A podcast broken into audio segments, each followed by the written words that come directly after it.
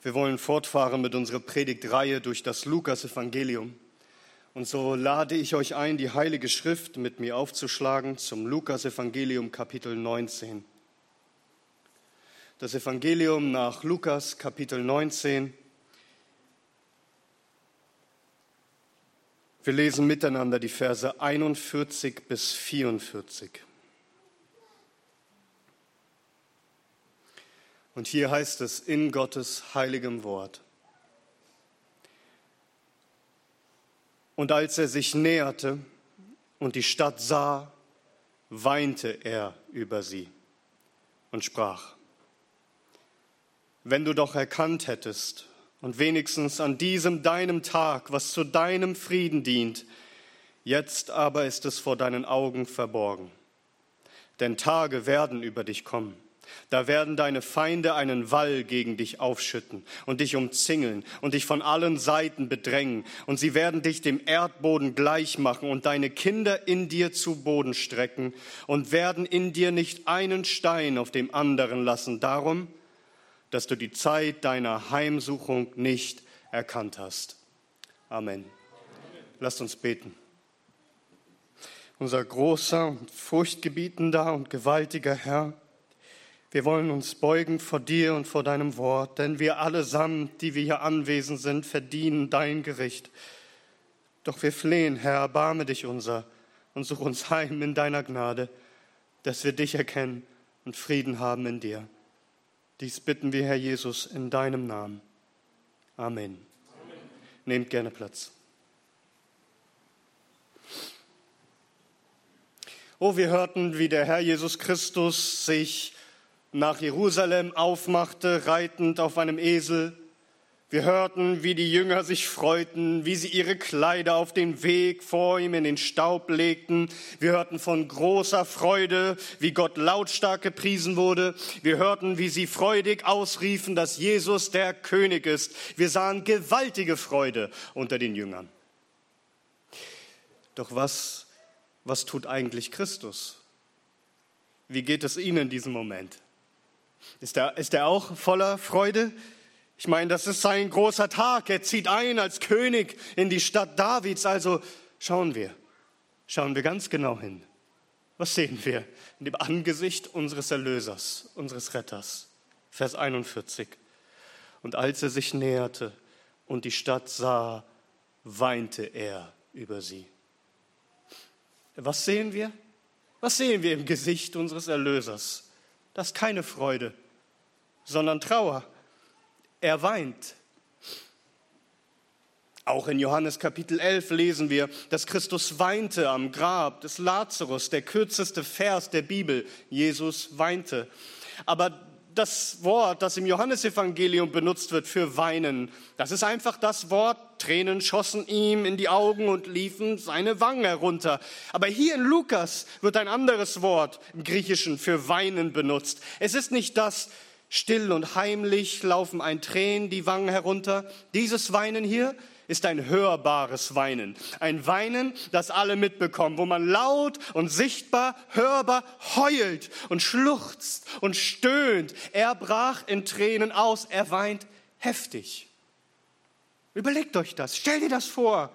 Also Christus wird gerade von allen Leuten bejubelt, von seinen Jüngern. Es ist so laut, Freudenschreie, Lobpreis, die Stimmung ist überaus feierlich und freudig. Und dann schaut man Christus an und er, er weint heftig. Siehst du diesen Kontrast von, von Freude und Trauer, von jauchzendem Jubel und Freudenschreien umgeben, Christus in der Mitte bitterlich am Weinen. Was, was hat dies ausgelöst? Wie kann dies sein? Warum ist unser Herr hier so am Trauern, inmitten von Freude? Was trübt denn hier diesen feierlichen Moment? Es heißt Vers 41, und als er sich näherte und die Stadt sah, weinte er über sie.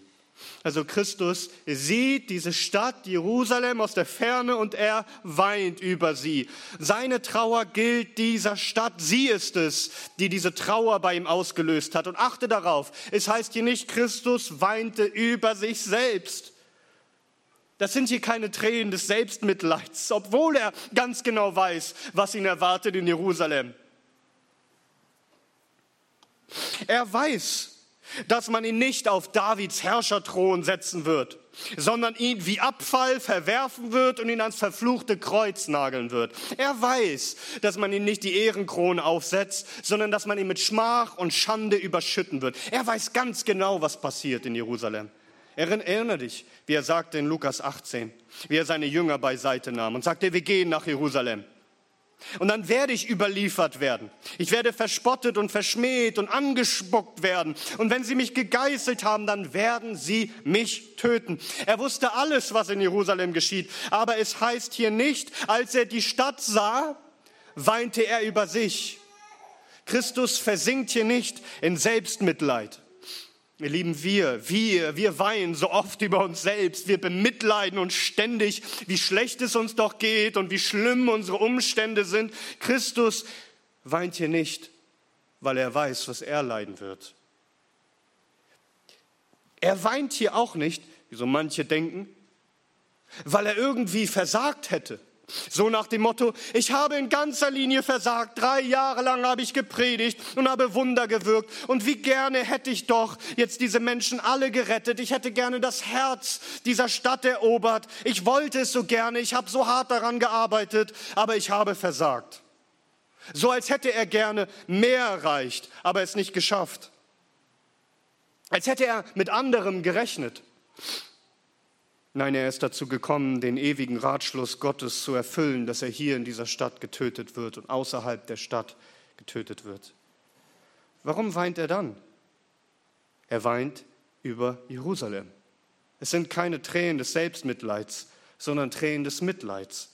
Später sagt Christus zu den Frauen, als er dann gekreuzigt werden soll und die Frauen weinen über ihn. Da sagt er in Lukas 23, Vers 28, Jesus wandte sich ihnen zu und sprach, Töchter Jerusalems, weint nicht über mich, sondern weint über euch selbst und weint über eure Kinder. Was war denn da los? Was, was genau bringt ihn zum Weinen? Was ist so schlimm, was kommen wird über sie, über die Töchter Jerusalems und über ihre Kinder? Was sieht Christus dort, als er diese Stadt sieht? Ab Vers 42. Und er sprach, wenn du doch erkannt hättest und wenigstens an diesem deinem Tag, was zu deinem Frieden dient. Jetzt aber ist es de vor deinen Augen verborgen, denn Tage werden über dich kommen, da werden deine Feinde einen Wall gegen dich aufschütten und dich umzingeln und dich von allen Seiten bedrängen und sie werden dich dem Erdboden gleich machen und deine Kinder in dir zu Boden strecken und werden in dir nicht einen Stein auf dem anderen lassen. Darum, dass du die Zeit deiner Heimsuchung nicht erkannt hast. Hier erfahren wir, was Christus zu Tränen rührte, was ihm so bewegte, was ihm so ergriff, was ihn so heftig zum Wein brachte über diese Stadt. Wörtlich heißt es hier einfach in Vers 42, wenn du doch erkannt hättest an diesem Tag, was zum Frieden dient. Jetzt aber ist es vor deinen Augen verborgen. Weißt du, wenn man von weitem auf Jerusalem schaute, dann sah man, dass diese Stadt herrlich war, hoch erhaben und wunderschön und besonders der Tempel stach hervor, glorreich und prächtig, wie eine Burg, wie eine Burg ragte der Tempel über die Stadt empor, wie ein Gipfel, auf dem, auf dem es hell leuchtete und schimmerte, denn dieser Tempel war verziert mit dicken Goldplatten, ein herrlicher Anblick. Doch was sieht Christus? Er sieht nicht, wie diese Stadt erleuchtet vor Herrlichkeit. Er sieht sie, wie sie da liegt in vollkommener Finsternis. Er sieht Jerusalem mit ihrer Blindheit. Diese Hauptstadt, diese Stadt Davids, diese Stadt des Tempels, dieses Zentrum der Anbetung. Er sieht die Stadt und er sieht ihre Blindheit dass die Stadt rein gar nichts erkennt. Und er sprach, wenn du doch erkannt hättest an diesem Tag, was zum Frieden dient, jetzt aber ist es vor deinen Augen verborgen. Sie erkennen nichts. Sie erkennen nicht, was ihnen zum Frieden dienen würde. Gemeint ist dem ewigen Frieden. Dass Gott nicht länger zornig sein muss und sie nicht länger richten muss, sondern dass sie versöhnt werden mit Gott. Christus selbst ist es doch, der diesen Frieden bringt. Er ist es, von dem geschrieben steht in Jesaja, 9. Denn ein Kind ist uns geboren, ein Sohn ist uns gegeben und die Herrschaft ruht auf seiner Schulter. Und man nennt seinen Namen wunderbarer, Berater, starker Gott, Vater der Ewigkeit, Friedefürst. Christus Er ist dieser Fürst des Friedens, der sein Friedensreich aufrichtet, das kein Ende hat. Er ist erschienen, er ist gekommen nach Jerusalem. Er reitet gerade ein und die Stadt erkennt ihn nicht. Was für eine Blindheit, was für ein Elend. Diese Stadt erkannte nicht, was ihnen hätte Frieden bringen können. Und das ist nichts Neues. Christus hatte schon gesagt in Lukas 13, Jerusalem, Jerusalem, die da tötet die Propheten und steinigt, die zu ihr gesandt sind.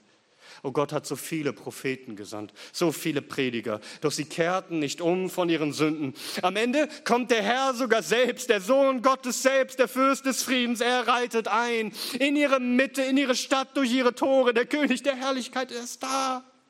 Und sie erkennen nichts. Oh, der Herr sieht ihre Blindheit diese tiefe, vollkommen verdorbene Blindheit. Siehst du, wie abgrundtief böse es ist, dass der Fürst des Friedens vor ihrer Tür steht? Es ist zum Heulen. Und diese, diese Blindheit, sie ist selbst verschuldet, aber lass mich dir gleichzeitig sagen, dass diese Blindheit, die auf Jerusalem lag, auch ein Gericht Gottes ist. Für ein ihr bewusstes Ignorieren von Gottes Wahrheit über die Jahrtausende hinweg. Sie wollte nicht glauben. Sie waren wie Kinder, die sich die Ohren zuhalten und die Augen zuhalten und sagen, ich höre nichts, ich sehe nichts. Und der Herr spricht, nimm deine Hände runter. Du wirst hinfort nichts mehr hören und nichts mehr sehen. Mein Gericht über dich ist beschlossen. Jesus sagt das in Johannes 9, Vers 39. Er sagt, zum Gericht bin ich in diese Welt gekommen, damit die Nichtsehenden sehen und die Sehenden blind werden. Johannes Kapitel 12. Jesus sagt, während ihr das Licht habt, glaubt an das Licht, damit ihr Söhne des Lichtes werdet. Dies redete Jesus und ging weg und verbarg sich vor ihnen. Obwohl er so viele Zeichen vor ihnen getan hatte, glaubten sie nicht an ihn, damit das Wort des Propheten Jesaja erfüllt würde, dass er sprach: Herr, wer hat unserer Verkündigung geglaubt? Und wem ist der Arm des Herrn offenbar worden? Darum konnten sie nicht glauben, weil Jesaja wiederum gesagt hatte: er hat ihre Augen verblendet und ihr Herz verhärtet, damit sie nicht sehen mit den Augen und verstehen mit dem Herzen und sich bekehren und ich sie heile. Das Gericht Gottes ist beschlossen und es kommt. Gott hat sie dahingegeben in ihrer Herzenshärtigkeit, in ihrer Verstocktheit, vollkommene Verdorbenheit, dass sie nicht mehr umkehren. Und Christus, er sieht Jerusalem er sieht ihre Verhärtung und er sieht, welches Strafgericht Gottes das nach sich zieht. Die Jünger, sicherlich freuten sie sich, als sie Jerusalem sahen und dachten, die ewige Stadt Davids, jetzt wird der, der Herrscherthron Davids wieder aufgerichtet und wir werden alle Römer besiegen. Nein, Christus, als er diese Stadt sieht, er sieht ganz genau das Gegenteil von dem, was die Jünger sich in diesem Moment erhofften. Nochmal ab Vers 43. Denn Tage werden über dich kommen, da werden deine Feinde einen Wall gegen dich aufschütten und dich umzingeln und dich von allen Seiten bedrängen. Und sie werden dich dem Erdboden gleich machen und deine Kinder in dir zu Boden strecken und werden in dir nicht einen Stein auf dem anderen lassen, darum, dass du die Zeit deiner Heimsuchung nicht erkannt hast. Nun, nun verstehen wir besser, warum der Herr so zu Tränen gerührt ist. Seine Jünger Sie schauen voller Freude auf Jerusalem. Aber Christus, er sieht dieses abgrundtief böse Volk und er sieht, welch gewaltiges Strafgericht Gottes über sie kommen wird. Oh, das erinnert uns sehr an Elisa. Erinnert ihr euch noch an die Predigtreihe über den Propheten Elisa in 2. Könige 8, wo, wo Elisa vor Hazael steht? Und, und als Elisa ihn so anschaut, schenkt Gott ihm plötzlich prophetisches, übernatürliches, göttliches Wissen, so dass er vor seinem geistigen Auge sieht, was passieren wird. Da heißt es, und Elisa erstellte sein Angesicht fest auf Hazael und richtete es auf ihn, bis Hazael beschämt wurde schon, weil er so durchbohrt wurde mit Blicken. Und er fragte Mann Gottes, ja, er, er, er, er schämte sich schon, dieser Hazael. Und da heißt es, und der Mann Gottes weinte. Also Elisa schaut ihn an und er fängt plötzlich an zu weinen und Hazael fragt, warum weint mein Herr? Elisa aber sprach, weil ich weiß, was du den Kindern Israels Böses tun wirst. Ihre festen Städte wirst du in Brand stecken und ihre Jünglinge mit dem Schwert töten und ihre Kinder wirst du zerschmettern und ihre Schwangeren wirst du aufschlitzen. Elisa, der Prophet, er, er, er, sieht diese grausamen Bilder vor seinen Augen und er weint. Ja, das Gericht Gottes, und das weiß Elisa, ist gerecht. Es ist gerecht. Und dennoch ist er erfüllt mit Mitleid. Christus sieht hier diese Heimsuchung Jerusalems vor seinem geistigen Auge. Übernatürliches, Göttliches, ein göttliches Wissen erfüllt ihn, so als könnte er die Schreie hören und die Leichentürme vor seinen Augen sehen und die Brände riechen. Es ist alles vor seinen Augen. Er sieht großes Elend und es ist einfach nur zum Heulen. Es ist schrecklich. Er sieht ganz genau, was kommen wird. Und Christus sagt es ganz genau. Er zählt ganz genau auf, was passieren wird, so dass unsere deutschen Theologen sagen, das ist ein Vaticinum ex evento, das ist eine, eine Weissagung vom Ereignis her. Also man hat später dem Herrn Jesus diese Worte in den Mund gelegt, denn keinesfalls kann ein Mensch sowas im Vorfeld wissen. Ach wirklich, ach wirklich. Wisst ihr nicht, mit wem ihr es zu tun habt? Mit dem Sohn des lebendigen Gottes, der die Weisheit in Person ist.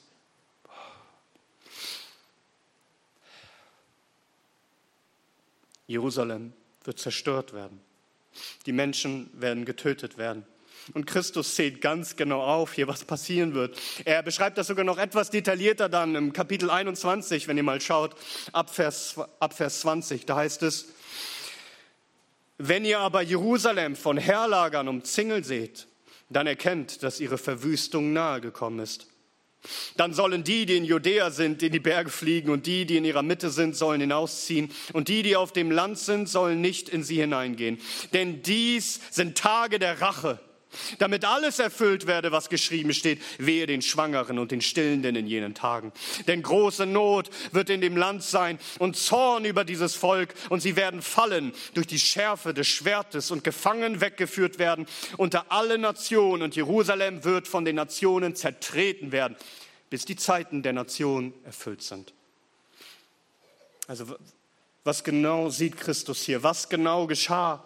Nun, wir haben einen detaillierten Bericht von all dem, was geschah durch einen Juden mit dem Namen Flavius Josephus, der aus bestimmten Gründen von den Römern verschont wurde und genau aufgeschrieben hat, was alles passiert ist. Kein inspirierter Bericht.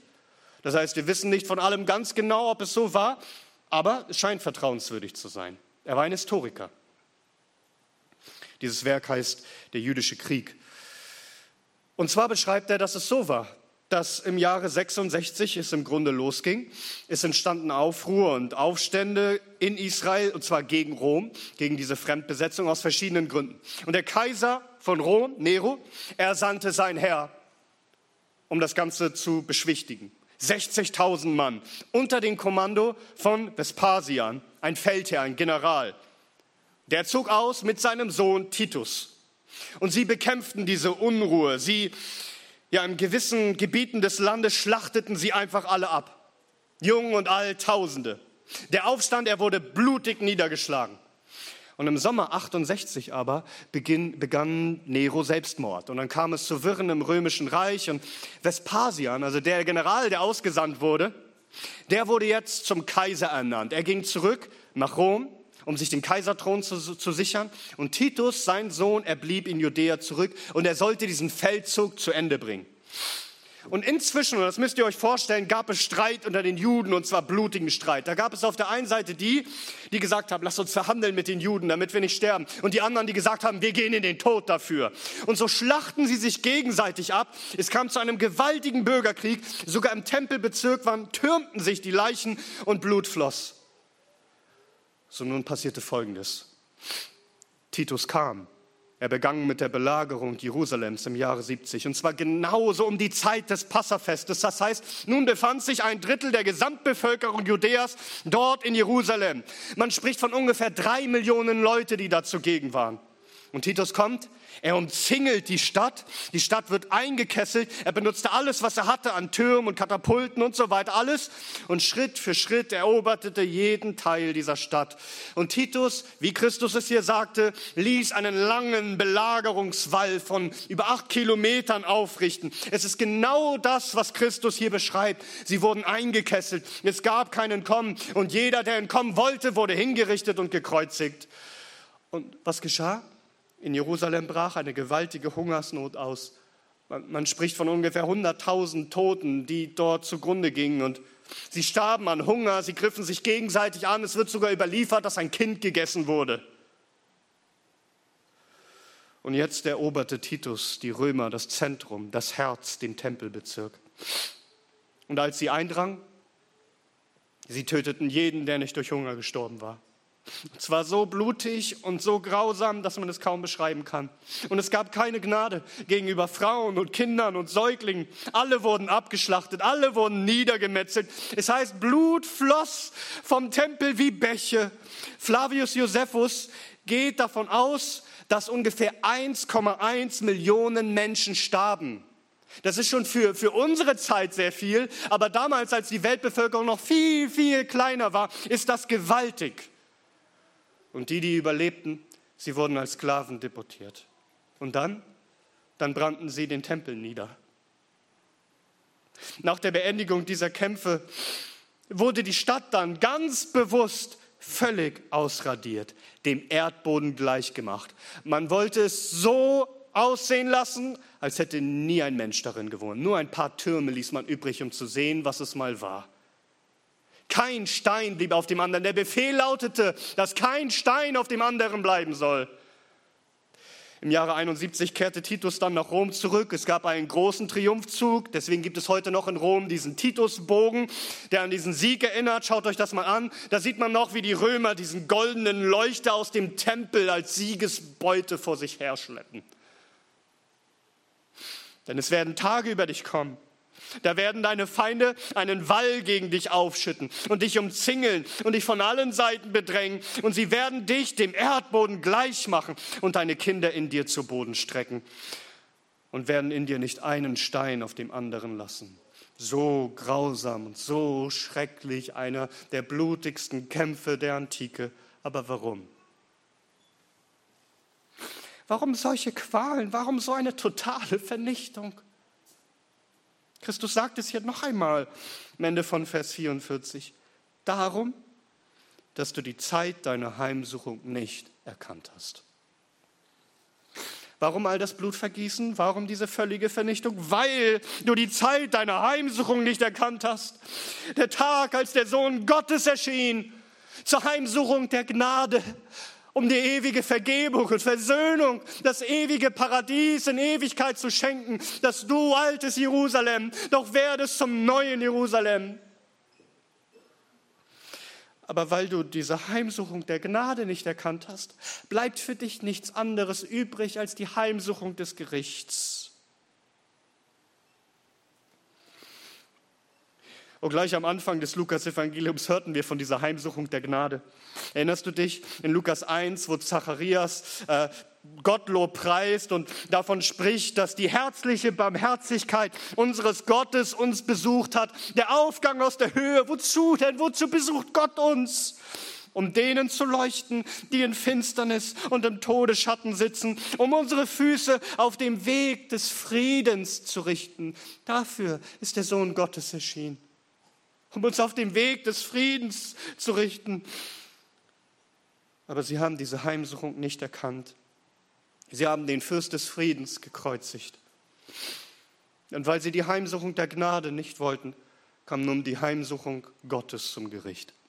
Verstehst du, warum Christus so heftig weint? Weil er ergriffen ist von diesem heftigen Gericht. Das Gericht, das Christus hier sieht, ist gerecht, vollkommen gerecht. Er weint nicht, weil er selbst oder sein Vater ungerecht wären mit diesem Blutvergießen. Es ist allesamt gerecht. Sie verdienen die ewige Hölle, die ewigen Qualen. Und dennoch, und dennoch weint Christus über diese gottlose Stadt, über diese hartherzigen und blinden Kreaturen, die nichts sind als seine Feinde. Und sein, sein Gericht kommt gewiss. Und doch genießt er nicht ihren Tod. Wie es heißt in Ezekiel 18, Vers 32. Denn ich habe kein Gefallen am Tod des Sterbenden, spricht der Herr, Herr. So kehrt doch um und lebt. Hesekiel 33, Vers 11. Spricht zu ihnen, so wahr ich lebe, spricht der Herr. Herr, ich habe kein Gefallen am Tod des Gottlosen, sondern dass der Gottlose von seinem Weg umkehre und lebe. Kehrt um, kehrt um von euren bösen Wegen. Warum wollt ihr sterben, Haus Israel? Christus ist Mensch. Er ist vollkommener Mensch mit, mit vollkommenen Gefühlen. Er, er sieht dieses große Blutvergießen, dieses große Elend, Frauen und Kinder, die Stadt, der Tempel, wie alles zugrunde gerichtet wird. Und es lässt ihn nicht kalt und nicht unberührt. Er ist davon ergriffen. Wie Elisa, der weinte, als er sah, was Hazael tun wird. Und wir können so viele Stellen aufschlagen in der Heiligen Schrift, wo Männer Gottes weinen obwohl sie selbst das Gericht Gottes verkündigen über das Volk. Denkt einmal an den Propheten Jeremia, der auch der weinende Prophet genannt wird, und das Buch Klagelieder. Christus, er ist der Größte, er ist der Prophet und er ist der hohe Priester, der Mitleid hat. Und er weint nicht über sich selbst hier, er weint über die, die gerichtet werden. Und achte darauf, niemand hat bei Christus mitgeweint. Alle jubeln, alle freuen sich und keiner versteht, was kommt. Kannst du etwas von dem verstehen, wie es Christus hier geht? Etwas von dem nachempfinden? Dazu brauchst du erstmal einen, einen geistlichen Blick. Das heißt, wenn du auf die Welt schaust und auf deine Mitmenschen, wenn du auf unsere Städte schaust, auf unser Land, hast du diesen geistlichen Blick, dass auf unsere Umgebung genau das wartet, was über Jerusalem kam? Verstehst du? Was unsere Welt erwartet. Jerusalem hat Christus abgelehnt. Was glaubst du erwartet Frankfurt am Main? Jerusalem hat besondere Gnade empfangen, ja. Aber nicht auch unser Land? Hat Gott nicht hier in besonderer Weise gewirkt? Gewisse Nationen und gewisse Städte und gewisse Personen haben besondere Gnade empfangen, so auch unser Land. Martin Luther predigte über diesen Text 1544 Weißt du, was er seinen Zuhörern sagte? Er sagte, erkennt ihr nicht die Warnung in diesem Text? Denn wenn Gott das tut mit Jerusalem, mit seiner liebsten, seiner heiligen Stadt, sein kostbarstes Schmuckstück von allen auf Erden, sagt er, wenn er das tut mit seinem eigenen, geliebten Volk, wenn er das zerrissen hat in seinem Zorn und nicht ein Stein auf dem anderen blieb, wenn über sein geliebtes Volk solch ein Strafgericht kommt, weil es nicht an Christus glaubte und nicht umkehrte, was glaubst du wohl, wird er mit uns Heiden tun? Was glaubst du wohl, wird er mit uns tun, die wir sein Evangelium verachtet haben, die, die wir eigentlich ausgeschlossen sind von dem Bürgerrecht Gottes? Ja, Jeremia sagt das in Jeremia 25, wo er über das Gericht spricht und dann sagt, wenn das Gericht doch kommt über die Stadt, die nach meinem Namen genannt ist, Glaubt ihr, ihr werdet, ihr Nationen, ihr werdet ungestraft bleiben? Ich bringe das Schwert über die gesamte Erde, spricht der Herr. Oh. Es heißt in 2. Thessalonicher Kapitel 1, dass Christus kommen wird vom Himmel her mit den Engeln seiner Macht in flammenden Feuer, wenn er Vergeltung übt an denen, die Gott nicht kennen und denen, die dem Evangelium unseres Herrn Jesus Christus nicht gehorchten. Sie werden Strafe erleiden ewiges Verderben vom Angesicht des Herrn und von der Herrlichkeit seiner Stärke. Er kommt über, er kommt über alle zum Gericht und dann nicht mit römischen Truppen, sondern mit seinem himmlischen Herr, mit seinen Engeln der Macht, um jeden zu vergelten über jede Seele, die nicht geglaubt hat und nicht gehorcht hat. Er wird sie niedermachen und zu Boden strecken. Er wird sie werfen in den ewigen Feuersee, wo ihre Qualen niemals enden. Und wie oft hat Gott über Jerusalem seine Gnade ausgeschüttet. Und nun schüttet er seinen Zorn und seinen Grimm aus. Was ist mit dir? Was hast du nicht alles empfangen? Gnade um Gnade. Erkennst du den Tag deiner Heimsuchung? Erkennst du den Tag des Heils? Denn Rettung ist da. Und wie oft wurde dir gepredigt? Wie viel besondere Gnade hast du empfangen? Und erkennst doch nicht den Tag deiner Heimsuchung? Was glaubst du, wie groß dein Gericht sein wird?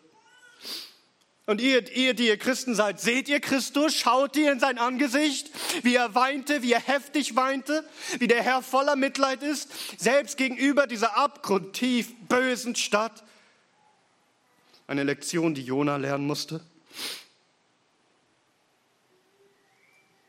Hast du ebenso Mitleid wie dein Herr? Kennst du es, diese Tränen zu weinen, wenn du an das Schicksal derer denkst, die du kennst?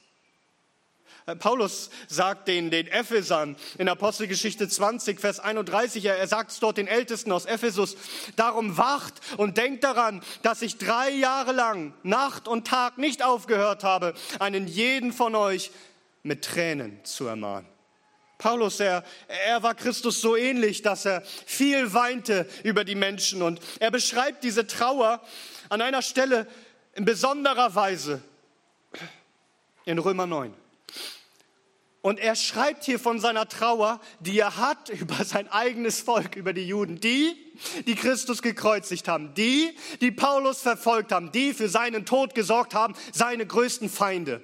Und über die schreibt er das jetzt, über seine eigenen Volksgenossen. Er sagt in Römer Kapitel 9 ab Vers 1, ich sage die Wahrheit in Christus. Ich lüge nicht in dem mein Gewissen mir Zeugnis gibt, in dem Heiligen Geist, dass ich große Traurigkeit habe und unaufhörlichen Schmerz in meinem Herzen. Denn ich selbst, ich habe gewünscht, durch einen Fluch von Christus entfernt zu sein für meine Brüder, meine Verwandten nach dem Fleisch, die Israeliten sind. Hast du gehört, was Paulus hier sagt? Der Apostel betont es so. Er sagt, ich sage die Wahrheit in Christus, ich lüge nicht, mein Gewissen gibt mir Zeugnis in dem Heiligen Geist, also damit jeder versteht, dass das, was er sagt, jetzt wahr ist. Und er sagt, er hat große Traurigkeit, unaufhörliche Schmerzen. Warum? Weil seine Brüder im Fleisch, die Juden, die Israeliten, nicht glauben. Und er weiß, dass sie verdammt werden. Und er sagt sogar, er wäre bereit, sein eigenes Seelenheil aufzugeben, weg, getrennt zu sein, verflucht zu sein von Christus weg, wenn er doch nur sein Heil ihnen geben könnte. Was, was ist das für ein Mitleid? Er spricht von den Juden, die seine Feinde waren. In einer Predigt sprach Charles Haddon Spurgeon von John Bunyan. Er sagt, dass dieser John Bunyan beim Predigen oft das Gefühl hatte, dass er sein eigenes Seelenheil für das Seelenheil seiner Zuhörer gerne geben würde. Und Spurgeon kommentiert das dann und sagt, und ich bemitleide den Mann, der nicht das Gleiche gefühlt hat.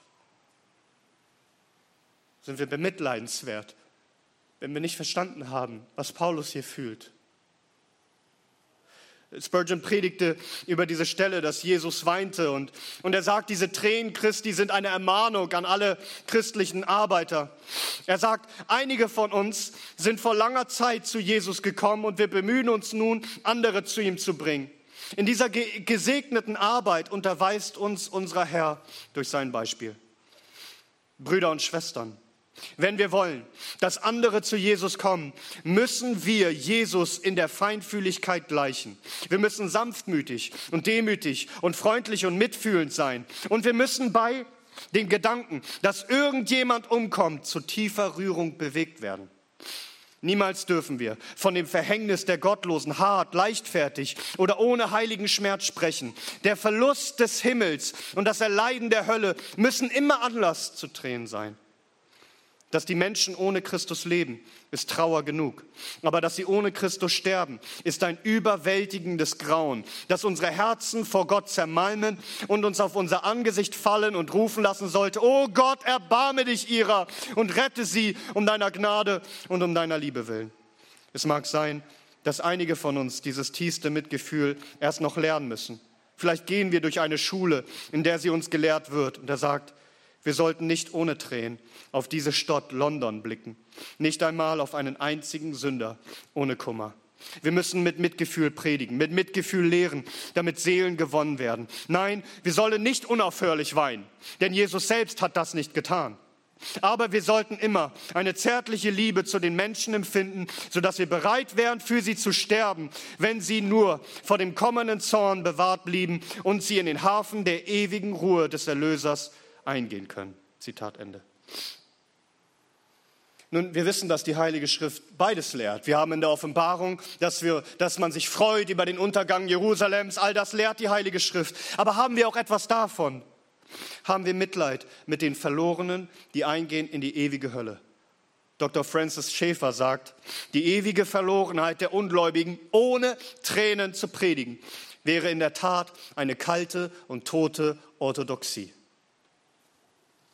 Und wenn wir in die Kirchengeschichte schauen, und, und sehen, wen hat der Herr gebraucht und wer war Erweckungsprediger und wo sind Menschen umgekehrt, dann sehen wir häufig, dass es weinende Prediger waren. Whitfield, der Erweckungsprediger, er wurde oft dafür kritisiert, dass er so viel weinte. Und dann erklärte er, warum er weinte. Er sagt, ihr tadelt mich, weil ich weine. Aber wie könnte ich nicht, wenn ihr ja nicht für euch selbst weint? Obwohl eure unsterblichen Seelen dem Untergang geweiht seid, geweiht seid. Also ihr weint nicht für eure Seelen. Also wie kann ich anders als zu weinen? Ich sehe euer Schicksal. Ich habe vor Augen, wo ihr hingeht und ihr seht es nicht. Oder ein Pastor aus Schottland, Robert Murray McChain. Er, er, er, als er schon lange äh, verstorben war, und er ist nur 30 Jahre alt geworden, und Gott hat ihn gebraucht, um ganz Schottland aufzuwecken, und viele sind zum Glauben gekommen kam einer, der von ihm lernen wollte.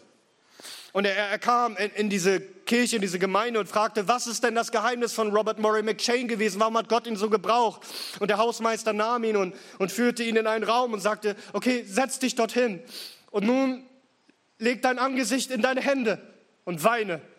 Denn Mr. McChain hat das getan. Und nachdem er dies getan hatte, nahm er ihn und führte ihn auf die Kanzel und sagte, nun, nun tu dasselbe und weine, denn Mr. McChain hat dies getan. Verstehst du? Er war ergriffen von den Gedanken, dass Menschen in die ewige Hölle gehen. Oder denk an den Gründer der deutschen Baptisten, Johann Gerd Onken. Er schrieb einst in einem Brief Folgendes zu jemandem. Während ich dies schreibe, fließen Tränen aus meinen Augen. Die große Masse der Menschen ist völlig unwissend über den Weg des Heils. Ich unterhalte mich mit Menschen in der Stadt und auf dem Land und auf den Straßen und auf den Feldern. Und wenn ich Ihnen diese einfache Frage stelle, welches ist der Weg zum Heil oder wie erwarten Sie denn gerettet zu werden? Die Antwort lautet, ich weiß es nicht. Das sagte mir ein Mann in dem Garten, in dem ich jetzt diese Zeilen schreibe.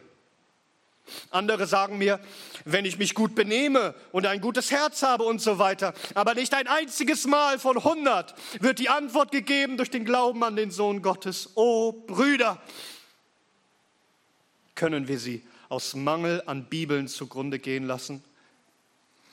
Gott bewahre uns davor. Als dann Spurgeon einmal Onken besuchte in Hamburg und Spurgeon ihm ein, ein, eine Führung gab, da schreibt Spurgeon, wir sahen den Raum, in dem die erste Baptistengemeinde gegründet wurde. Doch interessanter war die geweihte Stelle auf der Stadtmauer mit dem Blick auf die Stadt Hamburg, wo der junge Apostel, so nannte er ihn gern, in, einsamer, in, in, einsam, also in Einsamkeit oft frühmorgens zu Gott für das Volk flehte.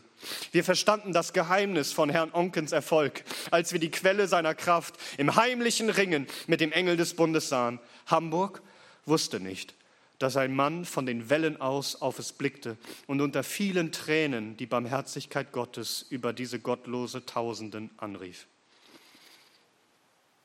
Ein Mann, der weinte über eine Stadt. Und wir können jetzt so durch die Kirchengeschichte hindurchgehen. Noch ein Beispiel von Hudson Taylor, der oft diese Worte las aus Psalm 126, wo es heißt, die mit Tränen sehen, werden mit Jubel ernten. Er geht hin unter Weinen und trägt den Samen zur Aussaat und er kommt heim mit Jubel und trägt seine Gaben. Und Hudson Taylor sagt, hätten wir doch mehr von dieser intensiven Sorge um die Seelen, die uns zu Tränen rührt. Dann würden wir vielleicht häufiger die Ergebnisse sehen, die wir uns wünschten. Manchmal kann es sein, dass während wir uns über die Härte der Herzen derer beklagen, denen wir helfen wollen, die Härte unserer eigenen Herzen und unser eigenes schwaches Verständnis der ernsthaften Realität der ewigen Dinge die wahre Ursache für unsere Erfolglosigkeit sind. Ja, manche würden vielleicht sagen, Männer weinen nicht. Christus war der wahrste Mann. Er war genau das, was ein Mann sein soll. Wir sehen seine Tränen des Mitleids. Liebe Eltern, was denkst du passiert wohl, wenn du sehen würdest, Gott bewahre, aber wenn du sehen würdest, dass eines deiner Kinder Jesus Christus verwirft und alles ablehnt und den Weg in die ewige Verdammnis gehen will? Sag, würdest du nicht weinen? Und selbst wenn du nichts ändern kannst, nicht weinen und flehen und beten? Und liebe Kinder, sag, willst du das? Also willst du nicht an Jesus glauben und den Weg gehen, weg von deinen Eltern, weg von dem christlichen Glauben, weg von der Gemeinde und Christus Jesus nicht nachfolgen? Willst du, dass man über dich weinen muss wegen dem Weg, den du einschlägst? Willst du das? Oder was ist mit euch allen, liebe Gemeindeglieder? Vielleicht sind ja einige von euch, die zu kämpfen haben, mit dem Gedanken abzufallen und die Gemeinde zu verlassen und den Weg in die ewige Verdammnis zu gehen. Willst du etwa, dass über dich geweint wird? Weil du deinen eigenen Weg nicht siehst, wohin es führt, in die ewige Hölle, aber andere sehen es. Welch ein Elend. Sag, wann hast du das letzte Mal geweint? Weinen solltest du zunächst, wie es heißt in Jakobus 4, Vers 9, seid niedergebeugt und trauert und weint, euer Lachen verwandle sich in Traurigkeit und eure Freude in Niedergeschlagenheit. Diese Worte gehen an Sünder, die sich bekehren sollen, die umkehren sollen von ihrem Weg zur ewigen Verdammnis. Hast du so geweint? Tränen der Buße, dass du geheult hast über deine Sünde und geschrien hast zu dem Erlöser, dass er dich retten möge? Heute ist der Tag des Heils. Heute ist der Tag der Heimsuchung, der besonderen Gnade, wenn er dir wieder verkündigt, dass dort Frieden ist und du es doch nur erkennen würdest.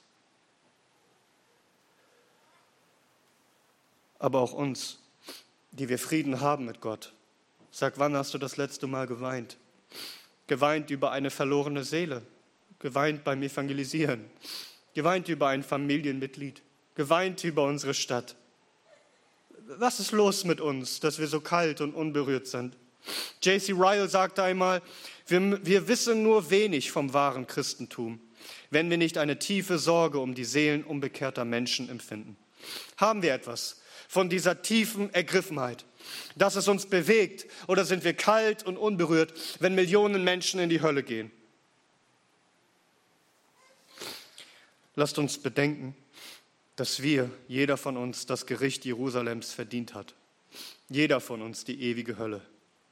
Wie können wir dann nicht uns wünschen, dass auch andere diese Erlösung finden? Und wie können wir dankbar sein, dass Christus mit uns Mitleid hatte? Dass Jesus Christus aus Mitleid nicht einfach seine Tränen vergossen hat für uns, sondern sein Blut am Kreuz. Dass er weiterzog nach Jerusalem, obwohl er wusste, was auf ihn wartet. Dass er uns, die wir seine Feinde waren, geliebt hat, auf dass wir Frieden haben und gerettet werden vor dem ewigen Zorn. Lasst uns ihn preisen, unseren Retter, unseren Erlöser, der so unverdient voller Mitleid ist. Gepriesen sei sein heiliger Name in alle Ewigkeit. Amen.